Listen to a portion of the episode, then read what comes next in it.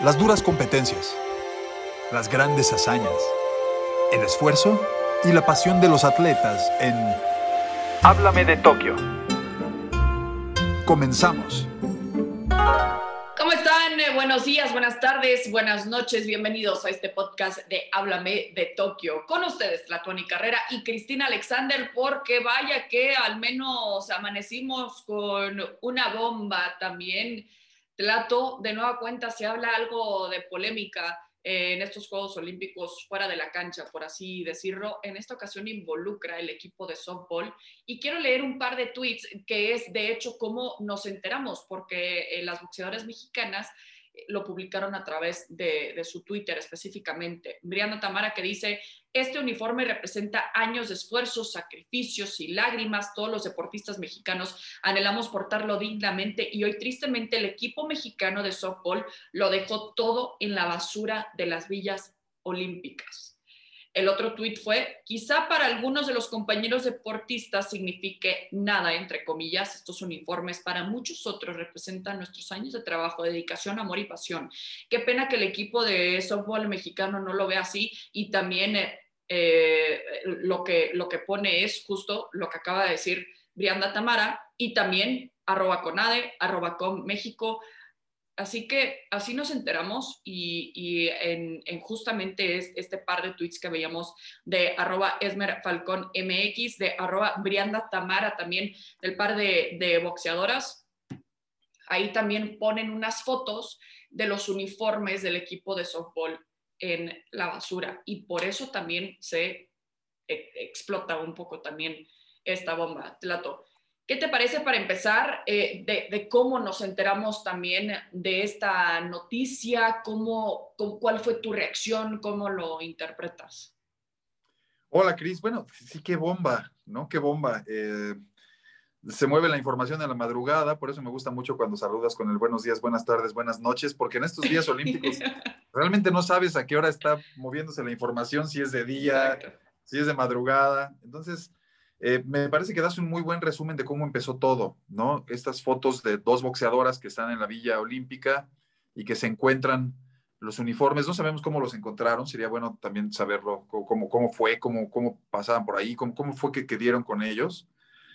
Y se desata, Cris, para el equipo de softball un tema que había estado durante todos los Juegos Olímpicos, ¿no? Digamos que eso exacerbó el sentimiento de la crítica hacia que no era un equipo mexicano, y con esto no me estoy poniendo del lado de quien lo decía, pero me refiero a lo que se movía mucho en los comentarios en Twitter, ¿no? Que decían, claro, ni siquiera sienten a su país, ni, siquiera están hechas aquí, no sabemos si conocen México o no. E, el, gran tema y el gran problema que le veo a estos uniformes que viene con esto, que, son los antecedentes esos, Cris. O sea, que estaba eso en la discusión, ¿no? En la discusión en redes sociales, en la discusión en todos lados, y que esto es el último pretexto como para que se termine confirmando, y lo digo entre comillas, la idea de la gente, ¿no? Porque no sabemos las condiciones, cómo fue, se ha, hablado de varias cosas hasta el momento, ¿no? Ahora lo decías muy bien cómo, cómo empezó todo, pero ya ha habido posicionamientos de muchos lugares, ya ha habido posicionamiento primero eh, del Comité Olímpico Mexicano, que sí, por supuesto, se dice indignado y que empieza a dar mucha más información que nosotros no nos habíamos enterado, como que ellas no quisieron tener la bandera de México en este uniforme. Y, es cierto, en, algún momento en ESPN Radio Fórmula, John Sutcliffe, eh, con estas grandes observaciones periodísticas que tiene John, siempre me preguntaba, bueno, ¿por qué ellas tienen otra marca que la de la selección nacional en su uniforme, no? Porque ellas tienen eso y claro que se notaba el tema de la bandera. Entonces, bueno, de esto nos vamos enterando hasta hoy, que el Comité Olímpico Mexicano estaba molesto por eso, eh, Carlos Padilla, el presidente del comité, igual dice que se llevaron las sábanas y, las colchas ¿no? de las habitaciones de Japón. Y todo lo dice porque se habla también del presidente de la Federación Mexicana de Softball de que era un exceso de equipaje por el que no, se, no ocupó el uniforme. Entonces Carlos Padilla dice un poco como, bueno, no les cupo el uniforme, pero sí les cupo todo el tema de, llevarse las sábanas y las cobijas y, todo. Entonces, Cris, lo, único que veo aquí es que para la discusión que se estaba haciendo acerca de ellas no abona nada. Creo que, creo que es desafortunado, sí, sin duda, que se hayan encontrado esos uniformes. No sé su motivo principal y, como no lo conozco, no quisiera juzgarlas tan abiertamente. 100%. Pero es difícil defender el hecho, O sea, sí, sí es muy difícil defender que, que alguien dejó los uniformes de México en algún lugar, porque fíjate, yo por ejemplo fui nadador y todavía guardo muchas veces y representé mucho tiempo al, al, IMSS, ¿no? El Instituto Mexicano del Seguro Social, que era un equipo de natación, eh, que, ya sabes, con, con, buen apoyo, ¿no? Con buenos entrenadores. Y guardo a veces mis uniformes, todavía, ¿no? No, no te diría ya de un uniforme de México. Entonces, es ahí donde es difícil la defensa, ¿no? Es ahí donde, donde cuesta trabajo, más allá de que haya causas. Claro, porque si, si participas, digo, al menos poniéndome en, sus zapatos y, en los tuyos, también trato como dices, ¿no? Si es que tenemos la oportunidad de representar a México de tal forma, eh, yo, al menos lo que yo haría es tomar la playera y enmarcarla. O sea, honestamente, como, como para, eh, para que este recuerdo sea para siempre y ese recuerdo de, de tantos años de dedicación. Pero como dices, hay algo detrás de lo que no nos hemos enterado, no nos han contado toda la historia y honestamente no tienen ni por qué contarlo. Seguramente como explotó tanto, van a sentir como esta necesidad de tener que hacerlo. En lo que no estoy de acuerdo es que, bueno, mucha gente las haya juzgado desde antes, ¿no? Por dónde vienen, por dónde nacieron, en dónde se criaron, que eh, sabemos que la mayor parte es en Estados Unidos. Eh, desde la prepa, desde la universidad, todo lo vivieron allá. Y lo que yo quiero dejar claro también es que mm, yo sé que a mucha gente quizás no, las representa, no, no le representa de, de, su historia particularmente, pero a mí sí me representa este, equipo de softball, porque yo entiendo lo que es criarte en Estados Unidos, tener eh, la oportunidad de estar en, en, la universidad allá y todavía llevar a México en el corazón. O sea, rápidamente te, cuento que yo cuando estaba en mis mejores años de, fútbol, que era en prepa acercándome a la universidad, me preguntaban, oye, si tienes la posibilidad de representar a alguna selección, de, eh, si es de Estados Unidos o de México, ¿con quién te irías? Y, decía México. Y no es por quedar bien con nadie, ¿eh? es solo como para explicar de, dónde viene ese sentimiento de querer representar tus raíces también. Y yo siento que muchas de estas chicas tuvieron ese mismo sentimiento. Yo sé que ha sido tema muy polémico y no solo nos quedamos eh, en el tema de softball, eh, sino en el tema de naturalizados.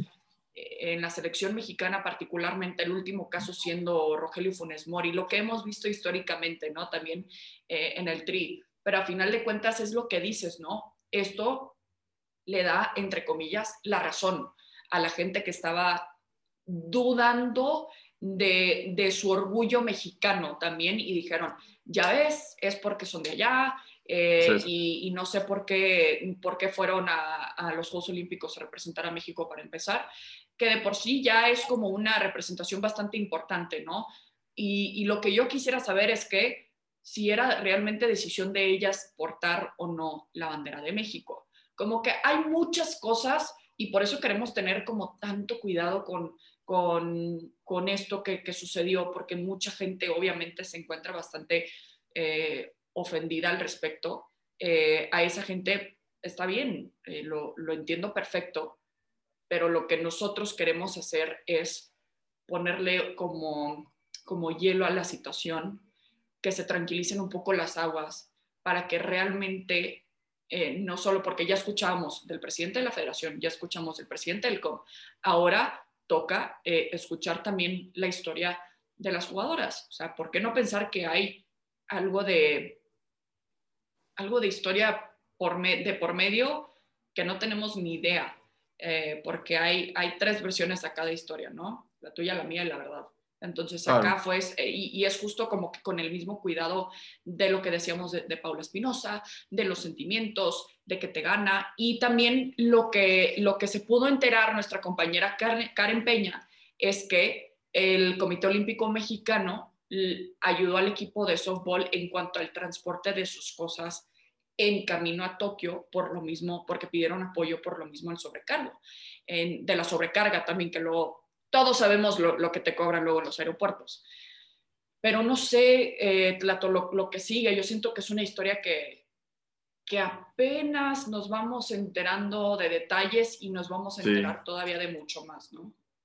Sí, y estoy de acuerdo contigo, Chris, y entiendo perfecto tu sentimiento, porque además en este podcast, en este espacio, hemos estado defendiendo la idea de que puede haber un equipo así, ¿no? De que, de, que el sentimiento es legítimo, de que sus padres en algún momento de su historia, como pasa, como ha pasado con 30, 35 millones de mexicanos, que son los que viven en Estados Unidos, por tener alguna cuenta de las que se hace, mm. en algún momento se, fueron a buscar eh, un futuro mejor, se fueron a buscar una oportunidad de vida, lo que sea.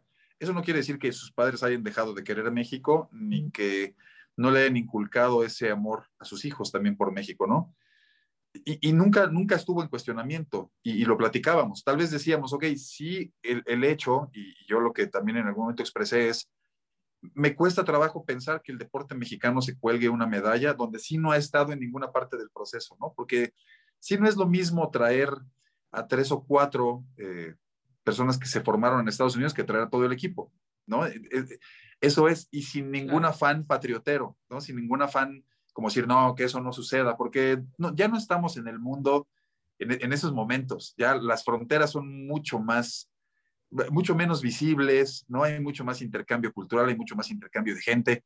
Entonces, no, ese no es el tema. Yo lo que sí decía es, ok, nos vamos a colgar una medalla donde el, mérito fue ir a reclutar, ¿no? Y, está bien, también, también tiene su mérito de reclutar. Y lo hemos visto, Tlato, perdón que te interrumpa, lo hemos visto durante muchísimos años en la selección mexicana femenil, ¿eh? Que ves de dónde estaban jugando y dicen University of Kentucky, University of no sé qué. Eh, en Estados Unidos y apenas estamos viendo que ya pueden empezar a a seleccionar a elementos que se encuentran en la Liga MX femenil, que fueron, si no me equivoco, ocho de parte de Tigres, sino un poco menos, un poco más eh, de, mezcla. Pero a final de cuentas, eh, si quieren realmente, bueno, crear un semillero importante en México, entonces también el esfuerzo tiene que venir de ambas partes también, porque también puede ser una combinación bastante poderosa, pero yo creo que eso es lo que, lo que vimos en el equipo de softball es lo que hemos visto durante muchísimos años en la, en, la selección mexicana femenil principalmente. Sí, completamente, completamente, Cris. Y entonces, bueno, yo, yo, un poco lo que abonaba y lo que decía es, tristemente este último capítulo sí le confirma eh, muchas cosas a la gente que quería verlo así, ¿no? A la gente que decía, no quieren a México y vinieron nada más porque querían ir a unos Juegos Olímpicos y no pudieron o no les alcanzó el talento para ir con Estados Unidos. Eh, no, lo, que quieras, la, gente se queda con esa idea de decir, bueno, se, termina confirmando lo que yo creía, ¿no? Con esto no, no es, por supuesto, no es lo que yo creía antes, aunque sí me parece desagradable el hecho de que, de que bueno, se hayan quedado los uniformes, porque sí en algún momento te lo preguntas, ¿no? Y, y sí también yo quisiera, quisiera conocer la versión de ellas, quisiera saber qué pasó. Creo que será difícil que den su versión, porque es un momento complicado. Un prejuicio, ¿no? Porque ya hay un prejuicio y ya es, ya es, un momento muy complicado. Tendría que haber una razón muy de peso como para que ellas realmente pudieran decir, pasó esto y por eso quise aventar el, uniforme mexicano, ¿no? Eh, sí, es, qué, qué difícil tema, Cris. Sí, y lo que no sabemos es cuántos uniformes hay ahí también, porque pues de, de lo que nos hemos podido, podido enterar o no, es que no hay como tantos uniformes fueron dejados, o sea, sí se quedaron todos, sí se llevaron algunos, eh, porque pues evidentemente sabemos que, en un equipo de base, en un equipo de softball, no son solo, eh, bueno, no son pocos elementos tampoco.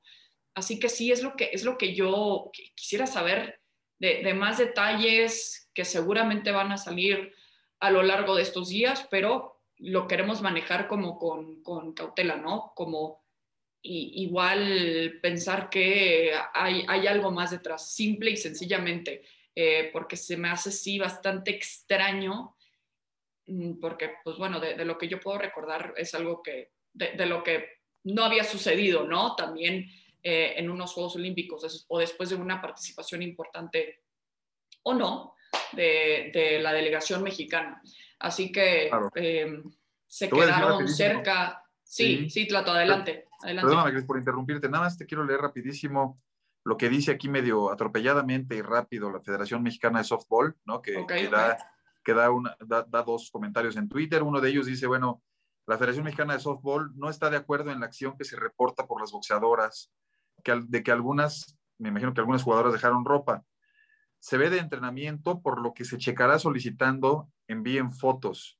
E, eso, eh, o sea, que se, que se envíe fotos, sobre todo para tener los números, ¿no? Que, que envíen fotos eh, y podría ser sobrepeso en maletas, ya que tenían 23 kilos para su ropa y equipo. Eso dice la Federación Mexicana de Softball. Y después dice que si se demuestra que dejaron uniformes de juego o de competencia, uniforme de gala también, porque se, también acusaron que habían dejado el uniforme de gala de la ceremonia de inauguración, es fácil con su número de casaca. Me imagino que quieren decir que identificarlas, ¿no? ¿Quién fue? Y no podrán participar más con la Federación Mexicana de Softball, igual eh, bueno, ya, ya después se sigue con que no es lo mismo empacar un par de guantes, esa parte no, no entiendo bien, pero bueno, el tema y, el fondo de las cosas es que, que, bueno, que dice la Federación Mexicana de Softball que los números que hayan dejado ahí, pues ya nunca más podrán participar con México. Sí, es que implica algo pues bastante pesado, ¿no? Yo por eso pienso que, que pues se, se le habrían pensado antes, y es que sí fue un acto como de, no, aquí voy a dejar mi uniforme y vámonos, ya, ya no quiero nada que ver con, con, la Federación Mexicana de Softball. Mm, no sé, Plato, y, es interesante también lo que mencionas porque también veía por ahí, ¿no? De que, eh, bueno, es que si un guante se quedó es porque pues estaba ya muy viejo y ya no nos servía, este, y se llevaron por los más nuevos, como que no sé si por ahí también había una solicitud por parte de ellos, pero siento que ya hubiera ya habría salido al aire.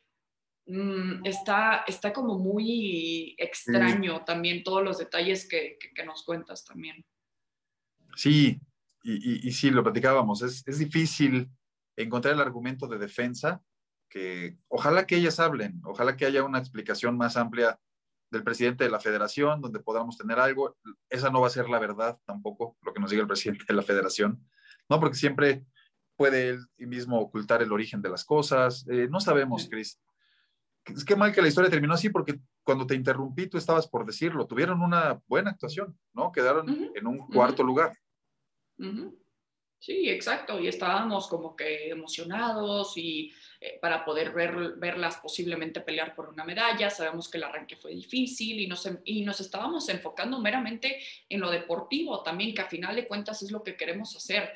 Por eso como que sale esto a la luz y dices, bueno, de nueva cuenta existe, porque empezamos estos Juegos Olímpicos con la noticia de Jessica Salazar.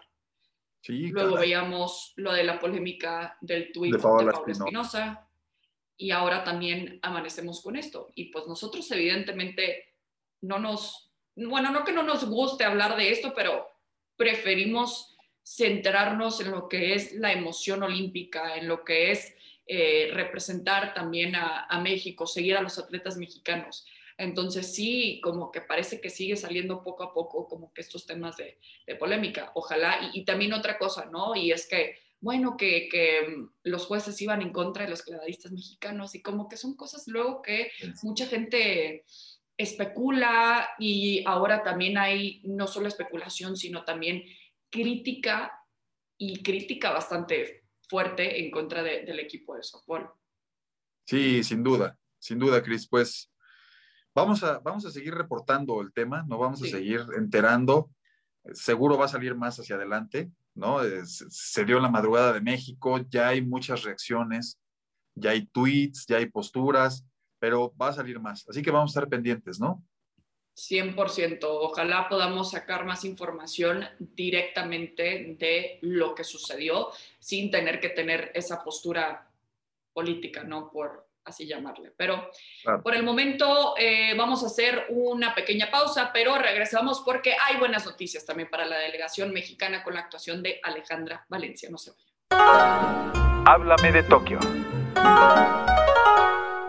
Qué bueno que sigan con nosotros en esta edición de Háblame de Tokio. Somos Cristina Alexander y Telatuani Carrera. Trato ya, vamos a dejar polémicas a un lado, vamos a enfocarnos en lo que eh, es emocionante para la, delegación mexicana y justo con esa palabra me quiero quedar. La palabra emocionante, que es la palabra japonesa de hoy, o más bien como que son dos, es una combinación, en fin, nunca he estudiado japonés, pero aquí dice que la palabra, que en inglés se dice exciting, significa, bueno, más bien es traducido como kofan, kofan sa seru, kofan sa seru Y esta palabra de emocionante se lo quiero dejar directamente a Alejandra Valencia, porque no solo fue emocionante ver su actuación ayer, sino Tlato también eh, me encantaba, como que sonría yo también con ella, cuando volteaba con su coach y sonreía después de una buena actuación, porque está instalada ahora en los octavos de final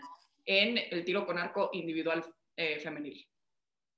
Sí, Cris, es, es inspirador ver a Alejandra, como alguien con, con, con, esa fuerza, ¿no? Y me refiero que, que es, ayer me preguntaban cuál era el secreto del éxito, ¿no? De, de Alejandra Valencia. Yo platicaba que eran varios. Uno de ellos, bueno, primero el talento, que es innegable, ¿no? Tiene, tiene talento, lo descubre muy chica cuando pues, va andando en bicicleta, se cae eh, y está cerca de un campo de tiro con arco, la invitan y se dan cuenta que es muy buena, ¿no? Pero después viene el trabajo, Cris, ¿no? O sea, este talento se refleja muy rápido en los Juegos Panamericanos de Guadalajara, gana la medalla de oro cuando tenía 17 años, estamos hablando de hace 10 años. Pero entonces ahí viene la otra parte, viene el trabajo, a partir de ahí, ¿no? Es, empieza a trabajar muchísimo, va a los Juegos Olímpicos de Londres y a pesar de que Aida Román y Mariana Vitia, sus compañeras, ganan medalla, ella se queda en el lugar 17 aquella vez y sigue trabajando, y sigue trabajando y se sigue esforzando para tener una medalla como ellas, ¿no? Y siempre lo ha dicho, ellas, ellas la inspiraron en ese momento.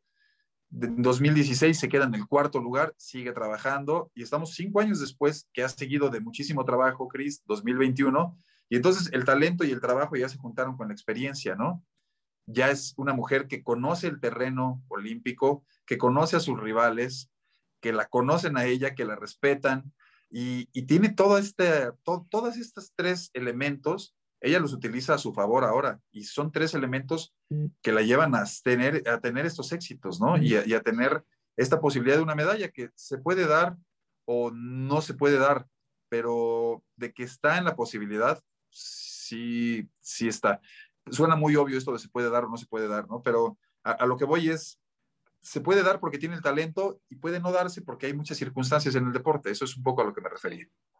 Sí, talento, experiencia, seriedad. Yo creo que una palabra que mencionaste que es bastante importante es respeto. El respeto que le tienen sus rivales, también sabiendo que, bueno, no, no es cualquier persona que está tratando de, eliminarlas. También se trata de la mexicana Alejandra Valencia, que ya, ya conocen perfectamente su trayectoria, porque me imagino que, por supuesto, cada quien estudia al posible rival o los rivales también que, que le puede tocar en los próximos Juegos Olímpicos, como eh, la, lo que a mí me impresiona honestamente de, de, este deporte, que por cierto me encanta que, que enseñan el, el, ritmo cardíaco también, sí. porque también refleja un poco lo que es el, el, nerviosismo o no, de que se te acelera un poco el corazón y la manera en que ella lo puede eh, controlar o que su rival tira un 10 y ella sabe que tiene que tirar también eh, un 10 eh, para empatarla o, para seguir pisándole los talones. O si su rival tira mal un 6 o un 7, ella tiene que acertar y aprovechar sus oportunidades. Yo siento que es de las disciplinas más mentales que existen en los Juegos Olímpicos, ¿no crees? Sin duda, sin duda, es, es, de aguantar la presión, de ver cuánto tira tu rival en ese momento y sobre eso ajustar, ¿no? Es una montaña rusa psicológica todo el tiempo. Y ahí es donde Alejandra lo hace muy bien, ¿no? Alejandra tiene siempre una sonrisa, tiene también la capacidad de, de no quedarse clavada en un error. De decir, perfecto, tal vez no fue mi mejor tiro, pero lo podemos hacer, ¿no? Pero, pero puedo seguir adelante. Y, y eso es todo lo que refleja, Cris. Cuando, cuando hablamos de toda esta experiencia, ya, ya está en ese punto Alejandra Valencia. Sin duda es hoy la, la, mejor arquera de México y, y, hablemos de que hay buenas arqueras. Sigue Aida Román sí, en actividad, sí. ya, ya está eliminada, ¿no? Entonces, la que llegó en mejor momento, sin duda, es Alejandra Valencia. Lo ha peleado y ojalá que, que tenga esta mentalidad que bien dices, en ese momento que la tiene, para poder salir esta vez sí victoriosa con una medalla ya en la mano. Es muy bueno para ella que ya, ya tener la medalla en mixtos, ¿no? La medalla con el 100%. abuelo. Ya sabe, ya, ya la ansiedad de regresar con una medalla ya no la tienes, ya la tiene en la mano y sabe que lo que venga es historia, porque no ha habido nunca una mujer que tenga eh, dos medallas, una multimedallista en los mismos Juegos Olímpicos, no ha habido. Ha, ha existido en el caso de los hombres, ¿no? Sí. Existió con Humberto Mariles, el, el jinete en 1948, existió con Joaquín Capilla, el clavadista, existió con Raúl González, pero una mujer no lo ha logrado, así que lo que le queda hacia adelante a Alex es escribir esa historia. Octavos de final, ¿qué es lo que sigue? Va, a buscar esta noche su boleto, evidentemente, a cuartos, pero me encantó anoche, después de su participación, eh, me quería enterar justo cuál era como su próximo horario y veía que era hoy aproximadamente a las 8 de la noche, pero me descubrí que estaba eh, como número uno de Trending Topic, vamos, Ale. Y me, me, encantó ver eso porque también es un reflejo de lo que, de lo que son estos Juegos Olímpicos, porque al menos en mi día a día no busco las competencias de tiro con arco, eh, no estoy al pendiente de, estas competencias eh, de, tiro con arco, pero eh, sí en lo que es esta plataforma importante y para mucha gente también que quizás tampoco lo sigue en su día a día, sí ahora, y es una buena oportunidad para apoyar lo, que, lo que se encuentra Alejandra Valencia en este momento que dices ante la historia. Tiene una cita con la historia trató en unos Juegos Olímpicos para México y seguramente ella lo sabe y sabrá también controlar ese aspecto porque tiene una combinación perfecta como para pensar en que sí puede pelear por algo importante. Pero ya, aunque no se lleve una medalla, lo que ha hecho hasta ahora la mexicana también es de aplaudirse, porque lo, lo que dice es que refleja eso, ¿no? De tener que reaccionar cuando su rival le va mal o le va bien. Yo creo que lo vimos desde que, y lo comentamos en su momento, ¿no? cuando el abuelo tira ya ese famoso 2 y cómo vemos su capacidad de tranquilizarlo, que no pasa nada y vamos hacia adelante y que a final de cuentas termina en una medalla olímpica. Así que es de admirarse ya lo que ha hecho Alejandra Valencia, ¿no? Sin, sin ninguna duda, Cris. Y ojalá que pueda mejorar su cuarto, su cuarto lugar de, de Río que en estos juegos como ha habido cuartos lugares también, ¿no? Pero, bueno, Ale, Ale, es cuarto lugar en Río y hemos hecho la cuenta de, del acumulado de Río y de acá. Ha habido muchos, muchos podios, muchos lugares así. Sí, hablando del cuarto lugar, Tlato, también que haces una muy buena transición a, a, lo que vamos a platicar ahora, es justamente ese famoso ya número cuatro, que hemos visto como tendencia también en estos Juegos Olímpicos, precisamente con la delegación mexicana, con eh, las clavadistas, con las y los clavadistas también eh, mexicanos y que también eh, queremos que ya no sea tendencia que lleguen a una medalla, pero como quiera, ese número cuatro tiene que representar también un, un número de, de, orgullo, pero también sabemos que los atletas tampoco se quieren, quieren estar como que en eso de que, bueno, es que casi logró la medalla de bronce quieren estar ahí. Logró la medalla de bronce, no casi lo logró, ¿no? Sí, completamente. Lo vimos ayer otra vez, Cris. Despuésito de Alejandra Valencia vino Jorge Orozco, que a todos nos encantó la, actitud de este joven mexicano. Y digo joven, tiene 21 años, que para un deporte como el tiro es muy joven, ¿no? Para un deporte como el tiro, eh, lo cierto es que estaba enfrentándose contra gente que tiene 46 años en la misma final, ¿no? Con gente con toda la experiencia e iba muy bien, el mexicano iba eh, al frente de todos, eh, llevaba 19 tiros sin fallar ningún solo plato. De ahí en adelante obviamente empieza a pesar también un poco la presión, hay que decirlo. Y termina quedándose en un cuarto lugar que, bueno, a mí me encantó ver la competencia, eh, es, es, muy padre ver un deporte que no te imaginas casi nunca viendo, ¿no? Y que haya un mexicano y que te jale a verlo. Y ese es el tipo de cosas que queremos también y de historias, Cris, que, que ese cuarto lugar por lo menos sirva para que otros niños vean y digan, mira, está padre este deporte, está divertido, me gusta, ¿no? Y Jorge Orozco se quedó en ese cuarto lugar, pero, pero volviendo a ese tema de los cuartos lugares, bueno, ya vimos tres, tres cuartos lugares enclavados sincronizados. Y luego nos estábamos remontando a Río, Cris, ¿no? Cuando hubo un cuarto lugar en tiro con Alejandra Zavala, cuando hubo un cuarto lugar en tiro con arco con Alejandra Valencia, cuando hubo un cuarto lugar en pesas con Bretney Roque, cuando hubo un cuarto lugar en lanzamiento de martillo con Diego del Real y, lo ves y dices, ojalá se pueda dar ese saltito, porque obviamente son excelentes lugares, pero el tema es que cuando se revisen los Juegos Olímpicos hacia atrás, lo que ve la gente son las medallas, ¿no? Y la gente dice, ok, México en esos Juegos Olímpicos tuvo tres medallas. Y los que estamos tal vez como más eh, eh, metidos en el tema y todos sí nos acordaremos, oye, pero ¿te acuerdas que hubo siete cuartos lugares? Y la gente va a decir, no, yo me acuerdo que hubo tres medallas, ¿no? Y entonces ahí termina afectándose sí la, el desempeño de una delegación hacia futuro. Sí, si se recuerda es porque, bueno, ¿te acuerdas que se quedó en el casi la última vez y hoy sí ya tiene su, su, medalla olímpica y se lo ganó? Porque pues es lo que estamos platicando justo con, con Ale Valencia, ¿no? Que en Río se quedó ahí, que acá tiene la posibilidad de, de, de cambiar su historia, pero bien lo dices, si, si buscamos también cómo le ha ido a la delegación mexicana, no, no, van a, no nos van a decir. Por cierto, aquí están todos los cuartos lugares eh, también en, en la historia, pero lo que, lo que yo he visto y todavía sigue siendo tendencia es que le llaman un fracaso olímpico, si es que no llegan también al podio. Y en eso no estoy de acuerdo, honestamente. No, yo tampoco. Por lo que significa llegar, por lo que significa casi, casi decir que estás entre los cuatro mejores del mundo. Completamente, Cris. No, hombre, completamente. Es que, a ver, estar entre los cuatro mejores del mundo, si yo fuera el cuarto mejor periodista deportivo del mundo, lo presumiría con muchísimo orgullo. Imagínate nada más lo que significa, Cris, ¿no? Sí.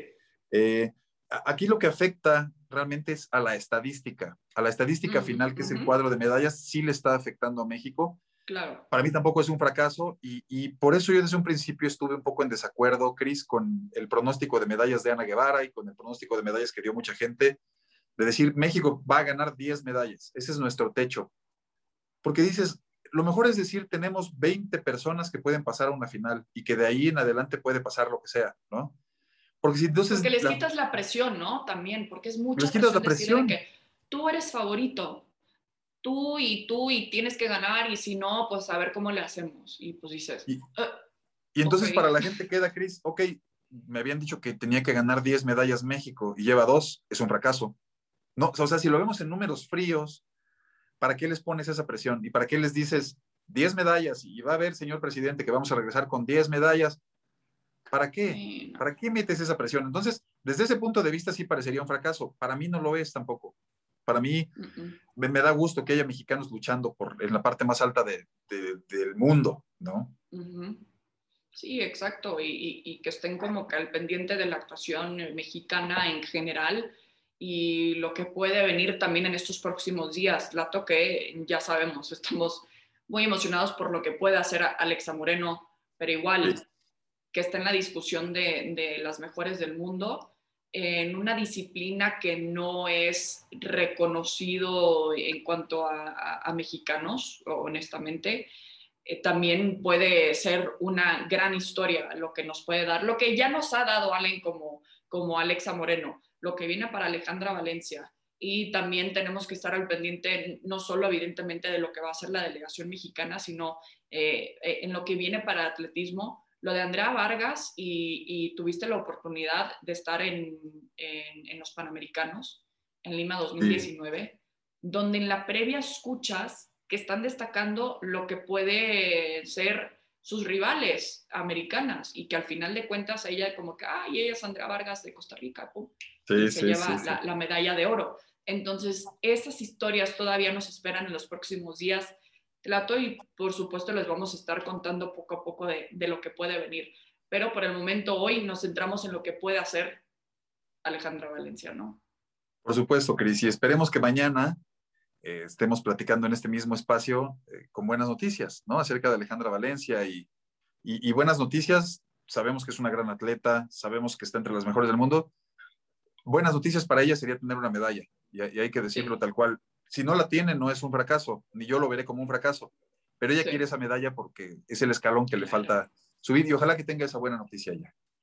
Es un bonito reto personal también y es lo que debería de ser también a final de cuentas, ¿no? Enfocarse, porque pues ellos, los atletas saben por qué van a los Juegos Olímpicos, no solo van a, competir y, a pasar un, un, buen rato, sino también en busca de lo que significa ese sueño olímpico, que es ya poder participar en unos Juegos Olímpicos.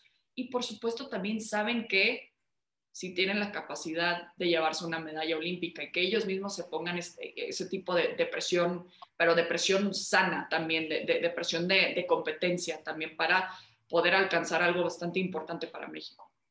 Claro, claro, así sea, Cris, así sea eh, que el deporte mexicano todavía tenga medallas hacia adelante y, siempre hay que quitarnos la idea de la cabeza del fracaso. 100%. Eh, no, no, se lo carguemos a, a los deportistas mexicanos. Es decir, lo que nosotros no pudimos hacer en nuestra vida y si no fuimos deportistas, o si fuimos deportistas no exitosos, no le carguemos a alguien que le ha dedicado toda su vida a eso. No, no, no le carguemos esa responsabilidad de hacernos sentir ganadores. Seamos ganadores en nuestra propia vida, dediquémonos todos los días lo mejor que podamos a lo que hacemos, pero no le carguemos la responsabilidad de, sentirnos triunfadores a alguien más, ¿no? Y menos a alguien que lo está haciendo de corazón, eh, porque le nació, porque se encontró la posibilidad, nada más eso.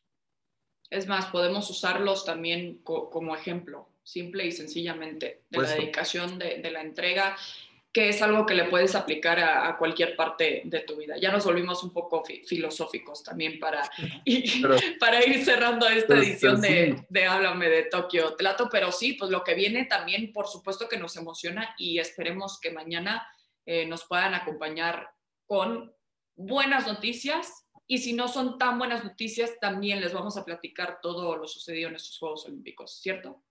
Así es, Cris. Pues te mando un fuerte abrazo abrazo olímpico, por supuesto, y estamos aquí mañana. Esperemos que nos acompañen y tener más noticias sobre todo lo que se mueva. Y también un poco de previa de lo que será el partido de la selección mexicana eh, el sábado, que siguen más vivos que nunca en estos Juegos Olímpicos. Con eso cerramos esta edición de Háblame de Tokio.